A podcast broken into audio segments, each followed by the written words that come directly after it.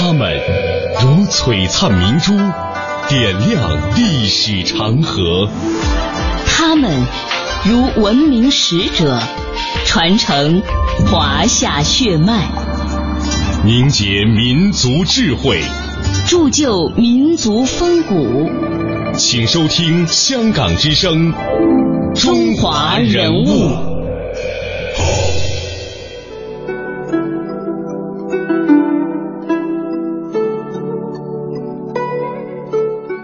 品读中华人物，启迪智慧人生。大家好，我是郑博。大家好，我是文艳。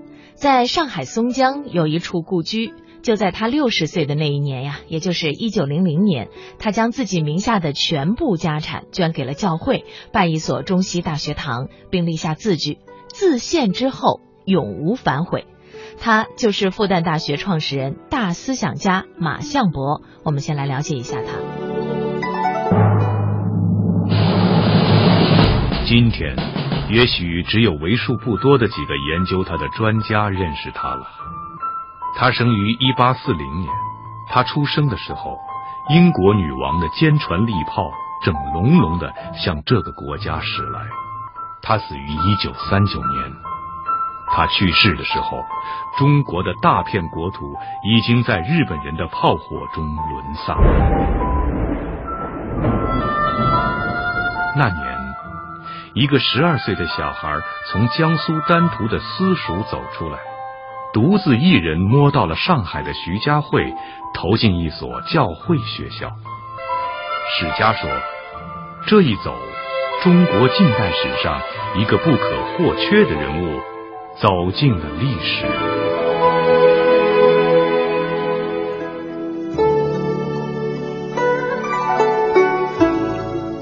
马相伯出生在一个天主教的世家，十二岁的时候接受到教会学校的经典教育，结果呢，他成了一位神父。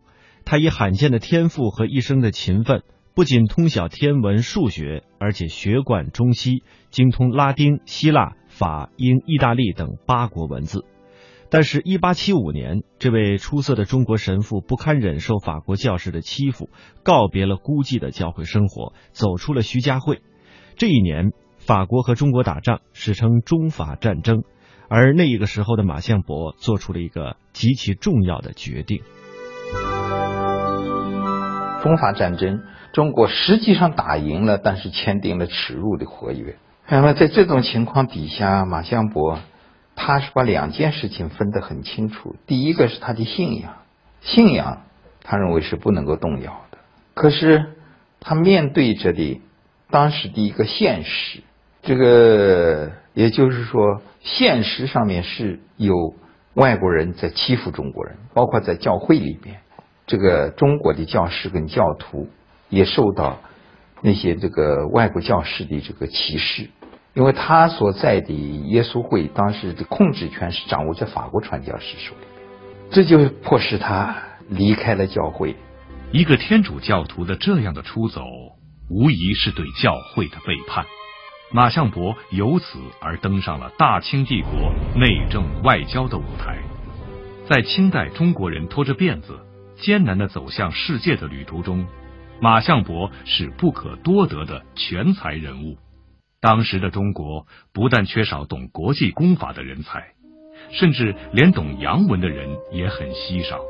以马相伯的才华，理应在当时的洋务运动中可以一展身手。但在清朝腐朽而又无知的政治外交中，马相伯没能实现报国的理想，还背上了汉奸的骂名，而陷害他的就是后来赫赫有名的袁世凯。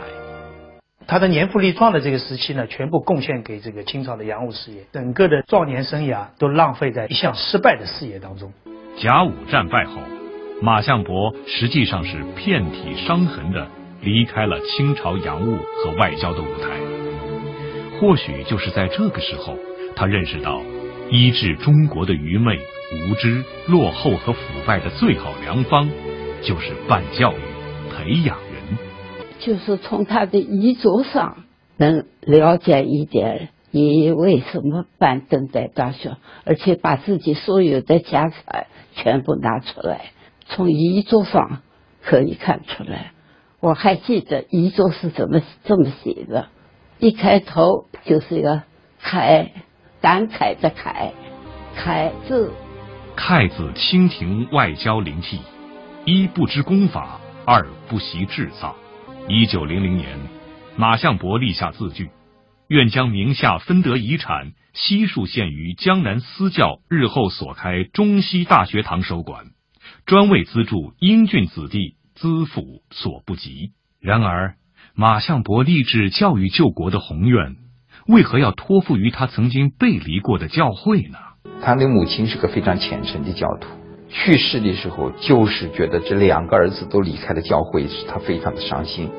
马相的母亲曾经跟马相伯、跟马建忠说：“他说我的两个儿子都是耶稣会的神父，你们现在不是神父，就不是我的儿子。”母亲讲的另外一个神父的儿子。就是马相伯的弟弟马建忠，兄弟俩曾朝夕相处，同在徐家汇学习，同样学贯中西，也同样精通八国文字。后来又同为洋务派领袖李鸿章的重要幕僚。就在一八九五年甲午战争后，他们的母亲去世了。母亲去世前的遗愿。就是希望他的两个儿子回到教会。马相伯在母亲去世后漂泊了两年，在一八九七年才回到徐家汇。在这里，他带着对母亲的愧疚，翻译了第一本中文的圣经。是因为对清廷的无望，还是因为对母亲的孝顺，使他最终回到教会？我们不能确知。我们能知道的是，这期间。马相伯还与弟弟一起完成了这本中国第一本语法书《马氏文通》。这样过了三年，就在这一九零零年，弟弟马建忠突然死了。他是在八国联军侵略中国的时候，替李鸿章起草文书累死的。与马相伯相知相依的弟弟生前没有留下任何影像，只留下了兄弟俩合作的这本。马氏文通，人物穿越时空，人生启迪智慧，人文润泽心灵，人性彰显力量。香港之声，中华人物，为你细数那些被历史记住的名字。在中国人的观念当中，在生命走过整整一个甲子，就是一个轮回。晚年寂静的生活并没有减少马相伯为这个国家人才匮乏、前途命运的担忧。在以后四十年生命旅途当中，马相伯以他为启迪民智、为育人立人鞠躬尽瘁的事迹，在中国历史上刻下了一个救国强国的百岁老人的历史影像。马相伯毁家兴学，但是教会只对捐献感兴趣，办学他们并不积极。创办中西大学堂这个心愿就成了一纸空文。但是马相伯是当时中国少有的学贯中西的人物，所以时常有人叩门受学求教。康有为、梁启超、张元济都曾经前来求教。其中蔡元培的求学，直接推动了马相伯教育立国立人志向的实现。每天清晨五点钟。在南洋公学任教的蔡元培都要步行来到土山湾马相伯的寓所，等候马相伯醒来，做完晨祷，跟着老人家学习拉丁文，无论寒暑，毕恭毕敬，堪称城门立学。正是因为这种求学与教学的过程，马相伯当年的心愿也算是实现了。他认为你要了解西方的话呢，你非得要。从这个拉丁文这种基础做起，所以他就找到了马相伯，希望跟马相伯学拉丁文。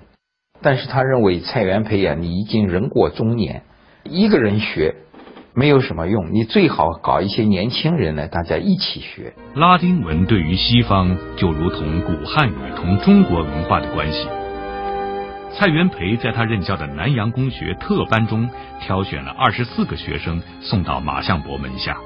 后来，这批学生中的很多人都彪炳史册，如创办中华职业教育社的黄炎培、弘一法师吕书同、清华学堂首任教务长、数学教育家胡敦富、国民党元老邵力子，各省的许多青年也慕名而来，规模不断扩大。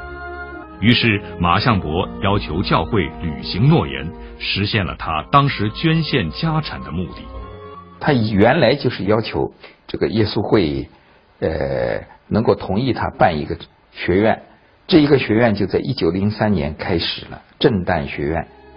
在这座当年徐家汇天文台的旧址上，马相伯建立了中国教育史上完全现代意义的新型大学。这一年，马相伯六十四岁，他以坚韧不拔之气、强力不反之志建设这座学校。马相伯有很多的创造，你比如说，他主张要文理科并重，他主张。要打好语言的基础，他主张你必须训练严格的逻辑的思维。他自现在中国的最早的那个呃形式逻辑的教科书是马相伯编的。我们今天大家在那里说啊，中国学生原创力不够，其实这个问题马相伯当时已经发现。他所设计的课程，他所设计的一个教育的方法，都是他认为要提高学生的原创力。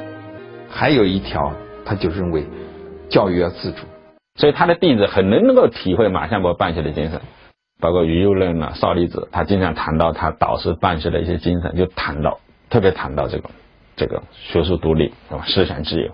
一九一六年，马相伯当年的学生蔡元培出掌北京大学，提倡思想自由，兼容并包，成为传颂至今的北大精神。追根溯源，与马相伯办震旦的教育思想不无关系。同时，他对学生是非常爱护的，啊，可以说他是重建了这个我们传统孔子以来有教无类的一个传统，在现代重建。怎么这样说呢？这个我们说孔子他办学就是有教无类，他不求这种类别的这个贵贱的都一律收入门下。那马相伯。他是把只要有才能的人、愿意学的人，他一律收收入门下。而且其中有一个非常典型的例子，就是于右任的例子。于右任因作诗讽刺慈禧太后卖国，遭到通缉，逃亡上海。马相伯毫不畏惧的收于门下，还免其学费，并对他说：“不以空言书愤，救国必先科学。”这影响了于右任的一生。马相伯主持的震旦学院。注重学习的路径和方法，倡导独立思考。每逢星期日，马相伯还亲自主持学校演讲会，训练学生的演说能力。在校务行政上，马相伯让学生选出代表组成委员会，进行自主管理。这时候一问题就出现在什么地方呢？就是说，这个震旦学院要不要像西方那个样子，把神学作为主课，并且按照。西方的这个天主教大学的这个传统，学生要改信天主教或者按照天主教的规矩，你早上要做祷告啊，晚上要做祈祷了。马相伯虽然是一个虔诚的天主教徒，但他认为在大学里，你可以信宗教，也可以不信宗教，切不能因宗教而强制学生，这就和当时那些法国传教士产生了冲突。一九零五年。震旦的学生已经有一百五十多人，自主管理有声有色，学术气氛浓厚，校务日趋完善。但那时耶稣会却想要取消马相伯的主管权，改组震旦，自治会被破坏了，破坏了这个自治传统，这个是学生不答应的。第二个就是说，当时的课程结构也发生变化，而且让马相伯就无病而入院，就是没有病到医院里去，等一下把他挂起来，啊。但是马相伯内心应该非常痛苦。学生派了七位学生代表，有于右任、邵力子他们去找马相伯，说：“马院长，我们已经散学了，但是我们还要读书。”那么当时马相伯是眼泪掉下来。一个一米八十的老人面对着学生哭了。马相伯一方面为震旦的解散伤心，同时又为学生的命运担心。学生中的很多人因为反清离开了震旦，就会有生命之余。学生们希望马相伯能把捐给教会的财产拿回来，再办一所大学。经历了中国近代史上种种屈辱的马相伯，确信教育乃立国立人之根本。国与国民所以成立，所以存在，而不可一日或无者。但要马相伯将捐献于教会办学的财产拿回来，却是不可能做到的。人物穿越时空，人生启迪智慧，人文润泽心灵，人性彰显力量。香港之声，中华人物，为你细数那些被历史记住的名字。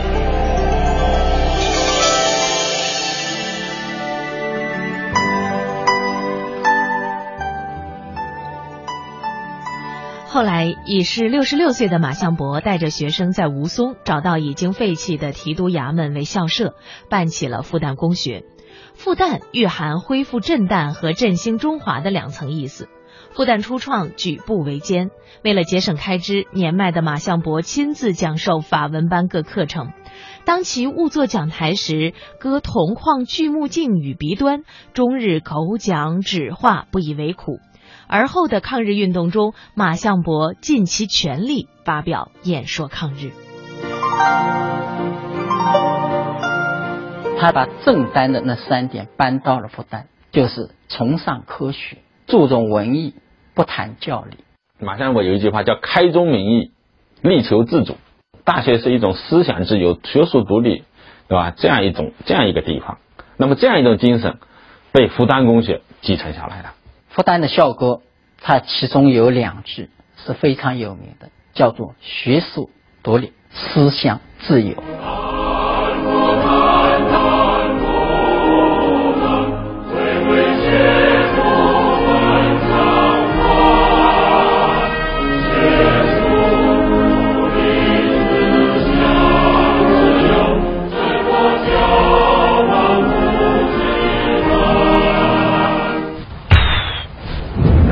一九三一年，日本占领中国东北，马相伯心中犹愤，奔走呼号。他发表演说，激励国人遇辱自救，共赴国难。我国民其猛醒，我国民其急起，时人赞为呼号抗日老青年。这时，马相伯已经九十三岁了。冯玉祥将军也抗日，缺少粮。也就义卖，一个寿司三十块钱，媳妇最远五十块钱。爷爷一个脚是坏的，脚坏的，所以他站着的时候啊，左右两个，我我们管他们叫爸爸了，伺候爷爷的人就扶着，那么爷爷就一个脚站着写字，就那么三十块、五十块、三十块、五十块，你们能想出来爷爷写了多少钱？十万块钱，不停的写哦，劝都劝不了。他写写到什么时候自己实在写不动了，才停下来休息一会儿，再连着写。一九三七年，抗日战争全面爆发，在鸦片战争中出生的马相伯，尝遍了中国近代史上所有的外辱。上海沦陷后。他亲手创办了复旦大学，迁往大后方。马相伯也走上了流亡的路。这时他已九十八岁了。马相伯先是流亡桂林，又因战局吃紧，他再从桂林流转昆明。当走到越南亮山时，他羸弱的身子再也走不动了，不能再走了。他只好待在那个地方。但是他的家人都不敢告诉他这是外国。因为他坚决的不肯，在这个时候，我坚决的不能够出国。也是在流亡的路上，他为复旦的学生写下了“读书不忘救国，救国不忘读书”，这是他讲了三十多年的一句名言。还是在流亡的路上，马相伯度过了他的百岁生日。复旦的老师和同学为他祝寿，老人写了这样一封信。信中有这样的字句：“国无宁土，民不聊生，老朽何为流离异域？正愧无德无功，每嫌多受。”多辱。抗战中的中国举国为他祝寿，老人说：“受者多辱。”他捐出全部的寿衣，为救助伤员、接济难民之用。他的一生，他的脚印好像一直在那里往前走。中国有没有爱国者？我想马相伯就是一个典型。他始终的贯穿了这一条。我们从他年轻的时候，我们教会的冲突是吧？他的冲突不是信仰的冲突，而是就是就是说，作为一个中国人，我该怎么办？马相伯一生只留下这不多的文字，但他开创了中国教育史的一个时代。马相伯毁家兴学，他生命的最后四十年已身无分文，但他培养的大师群星璀璨。他晚年大部分的时间就居住在徐家汇的孤儿院内，但他在中国留下了一个爱国者的无上荣光。溯华夏五千年，英才辈出。激扬文字，书写风流；跌宕声韵，记录千秋；征战沙场，气吞山河。这里是香港之声，中华人物。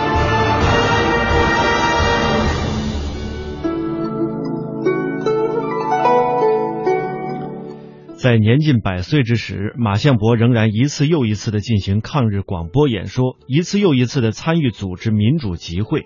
正如他的弟子国民党元老邵力子所言：“相伯先生的精神，正是我们中华民族的精神。相伯先生之所以能享天年，中国所以永存于世界，都在此。”自一九三二年十一月起，他连续四个月发表了十二次国难广播演说。民国二十八年是他百岁诞辰之日，四月六日，全国各地和有关团体都举行遥祝百灵典礼，国民政府对他颁发褒奖令，中共中央特贺特制贺电，称他为国家之光，人类之瑞。而在一个普通的民居当中，住着马相伯唯一的孙女马玉章。在刚刚的音频当中，我们听到了老人家的一些回忆。而在他六个月的时候呢，父亲去世了，是马相伯一手把他抚养长大的。接下来我们将听到的是马玉章，呃，回忆在爷爷临终之前对他所说的那些话。爷爷叫我去，我看见他的颜色不太好看。他说，他叫他说，他说孩子，爷爷没有给你留下一分钱。连你自己有的爷爷也没有留给你，你恨爷爷不恨？我听了爷爷的话，我明白爷爷是什么意思。爷爷说我自己的钱不是我自己的，是我爸死了以后，我爸死的时候我才六个月，爷爷的学生子，比如说于有人、少烈子他们。大家凑了一万块钱送给爷爷，对爷爷说：“他说先生，酒香啊还小，我们没有大的力量，这个给酒香将来生活费跟教育费，请你接受。”爷爷后来就把这个一万块钱呢捐给一个姓陆的办。启明女校，爷爷所说的，爷爷把你自己的钱也没有留给你，就是这个意思。当时我很难受，我就对爷爷说：“我说爷爷，你把我教养成长，我还没有够孝成你，怎么能说你呢？能怨你呢？”爷爷就抱着我大哭。这是爷爷最后一次跟我讲的话，没有多久，爷爷就离开我们去了。那是十一月四号晚上。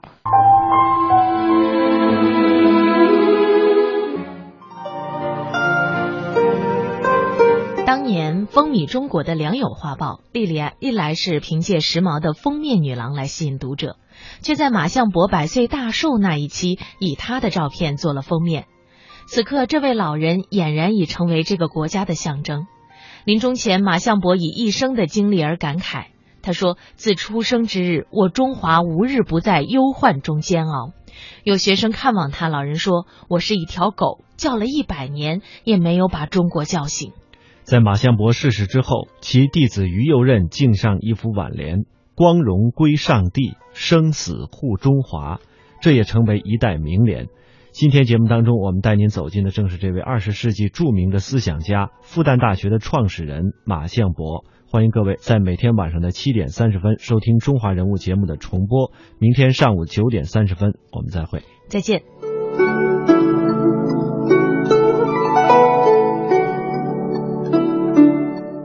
人物穿越时空，人生启迪智慧，人文。润泽心灵，人性彰显力量。香港之声，中华人物，为你细数那些被历史记住的名字。